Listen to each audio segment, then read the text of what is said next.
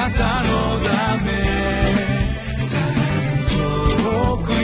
り近くへ。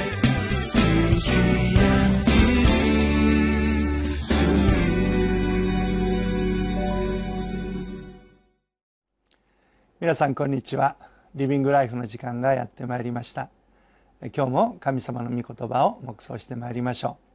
う。今日のテーマは教会の生命力は純粋さと真実さにあります。というテーマで分かっちゃってまいります。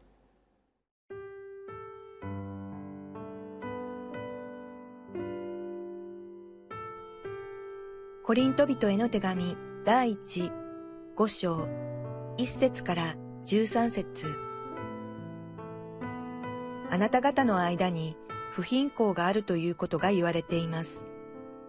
しかもそれは違法人の中にもないほどの不貧困で、父の妻を妻にしている者がいるとのことです。それなのに、あなた方は誇り高ぶっています。そればかりか、そのような行いをしている者を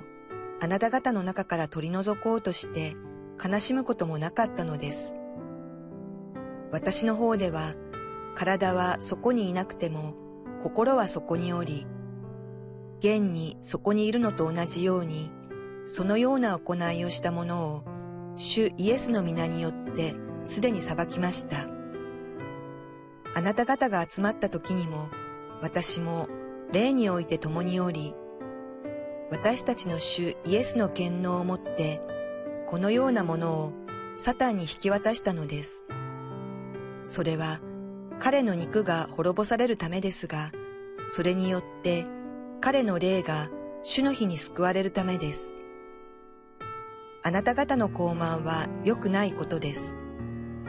あなた方はほんのわずかのパンダネが粉の塊全体を膨らませることを知らないのですか？新しい粉の塊のままでいるために古いパンダネを取り除きなさい。あなた方はパンダのないものだからです。私たちの杉越の子羊キリストがすでにほふられたからです。ですから私たちは古いパンダネを用いたり、悪意と不正のパンダネを用いたりしないで、パンダネの入らない純粋で真実なパンで祭りをしようではありませんか。私は前にあなた方に送った手紙で不貧困な者たちと交際しないようにと書きました。それは世の中の不貧困な者、貪欲な者、略奪する者、偶像を礼拝する者と全然交際しないようにという意味ではありません。もしそうだとしたら、この世界から出ていかなければならないでしょう。私が書いたことの本当の意味は、もし兄弟と呼ばれるもので、しかも不貧困なもの、貪欲なもの、偶像を礼拝する者、人をそしる者、酒に酔う者、略奪する者がいたなら、そのようなものとは付き合ってはいけない。一緒に食事をしてもいけないということです。外部の人たちを裁くことは私のすべきことでしょうかあなた方が裁くべきものは内部の人たちではありませんか？外部の人たちは神がお裁きになります。その悪い人をあなた方の中から除きなさい。最近はとても便利になりまして私の家にもパン焼き器がございます夜寝る前にえー、この小麦粉やあイースト菌やそういったものを仕込んでおきますと、朝出来たてのパンが焼き上がっているという具合であります、え、このパンを焼く時には、え、イースト菌、まあ、パン種を入れておかなければ膨らみません、え、今日もそのパン種が出てくる、え、お話でございます、えー、5章の一節を見ますとあなた方の間に不貧困があるということが言われています。しかもそれは違法人の中にもないほどの不貧困で父の妻を妻にしている者がいる。とのことですとありますコリントの教会は神様の御業の現れた教会ではありましたが同時にさまざまな問題を抱えていた教会でもありました。まあ、発展途上の教会ですからいろんな問題があったのも当然といえば当然でありましょう。その中に、まあ、私たちから見るならば耳を疑うようなこともあったようであります。えー、こう父の妻を妻にしている者がいるというのであります。これを直接考えてしまうと自分の、えー、母親を妻にするのかというふうに考えてしまいますがどうもそうではなく、えー、これはあの5歳にお父さんがもらった奥さんと、えー、その子供が関係ができたのではないかあったのではないかそういう問題提起がなされたりもしているのであります。どちらにしてもそれは不貧困の大きなこの罪の問題でありました。しかもそれに対して誰も声を発してそれは罪だという人がいない。むしろそういうことを誇っているような、この自慢しているような節があって悲しむことがなかった。パウロはその報告を聞いて非常に心を痛めたのであります。で、6節を見ますと、パウロは言いました。あなた方の高慢は良くないことです。あなた方はほんのわずかのパンダネが粉の塊全体を膨らませることを知らないのですか？と。そのような行動行いの背景には彼らの中にある古いパンダネがあるからなんだ。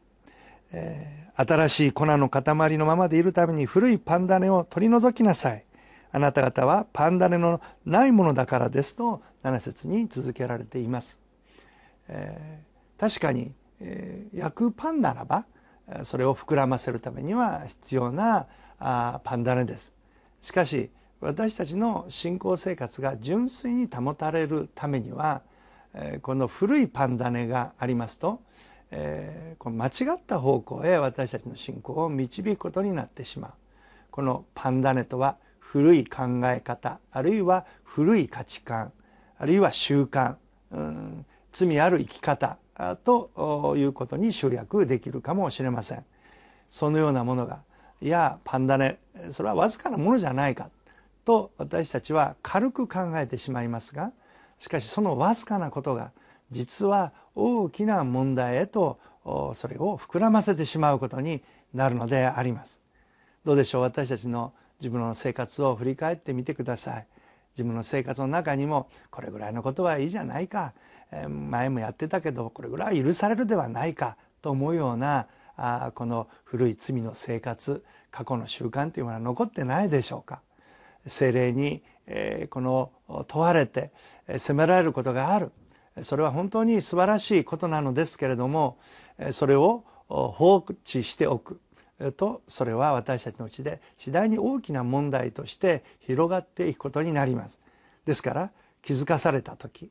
それを思わされている時それを一番に取り除いていくことが大切であります。初節を見ますとですから私たちは古いパンダネを用いたり悪意と不正のパンダネを用いたりしないでパンダネの入らない純粋で真実なパンで祭りをしようではありませんか？とパウロは言っているのであります。パン種を入れない純粋なパン種を入れぬパンそれは純粋性を意味しております。ですから私たちはそのパン種を取り除いていくための自己チェックをしていくことが大事であります。教会でも時々厳しいことを言われることがあるかもしれません。だけどそれがもし私たちのためであるならばそのことを厳しく言ってくださることもこれも恵みだと受け止めることが大切であります。私たちは自分のことはなかなか分かりません。しかし人から見ればこれは少しおかしいのではないかこれは本当に、え正さなければならないのではないかそう思えることもあるのであります。本当の愛とは、え、真実に自分のこの真実さを伝えるということでありまして、え、何か愛を、えー、この言わないこと、相手を傷つけることをしないようにすることが愛だと思ってしまいがちですけれども実はそうではなく真実を伝えることこそ愛なのだということを覚えたいと思うのであります。ですからパウロはこの教会の中で特にそういう不貧困に陥っている人たち罪を犯している人たちに対してははっきりとこの態度をするようにと伝えているのであります。9節見ますと私は前にあなた方に送った手紙で不貧困な者たちと交際しないようにと書きました。それは世の中の不貧困なもの、貪欲なもの、略奪するもの、偶像を礼拝するものと全然交際しないようにという意味ではありません。もしそうだとしたら、この世界から出ていかなければならないで、ならないでしょ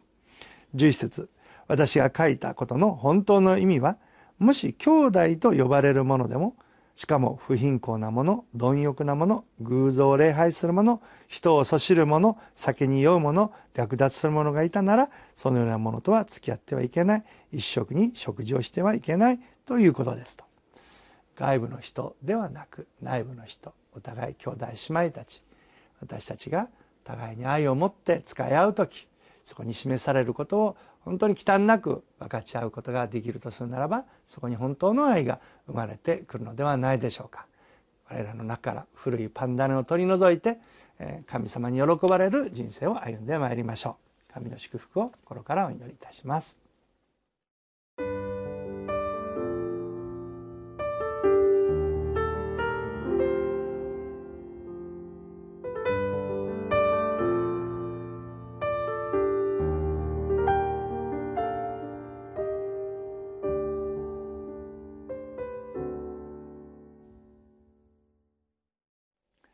どうでしょう？皆さんの生活の中には生きる喜びや信仰の喜びがあるでしょうか？福音の力が皆さんの人生に表されているでしょうか？何か最近喜びがないな？本当に、えー、御言葉を聞いても感動がない、えー、もしそうであるとするならばひょっとしたら今日パウロが言っている古いパンダネが入っているかもしれません。いつの間にかこの世の流れに流されているかもしれない。この世の楽しみの方が自分の心を満たしている場合があるのです。ですから今日も神の前にお祈りしてダイナミックな福音の力を体験させてください。もしパンダネ古いパンダネがあったらそれを取り除いてくださいと祈って神の前に純粋な信仰を与えられて前進してまいりましょう。一言お祈りします。神様どうかあなたから純粋な信仰が与えられ喜びの中に導いてくださるように。古いパンダネを取り除いてください。イエスの名前によってお祈りをいたします。アーメン。あなたのため遠くより近くへ。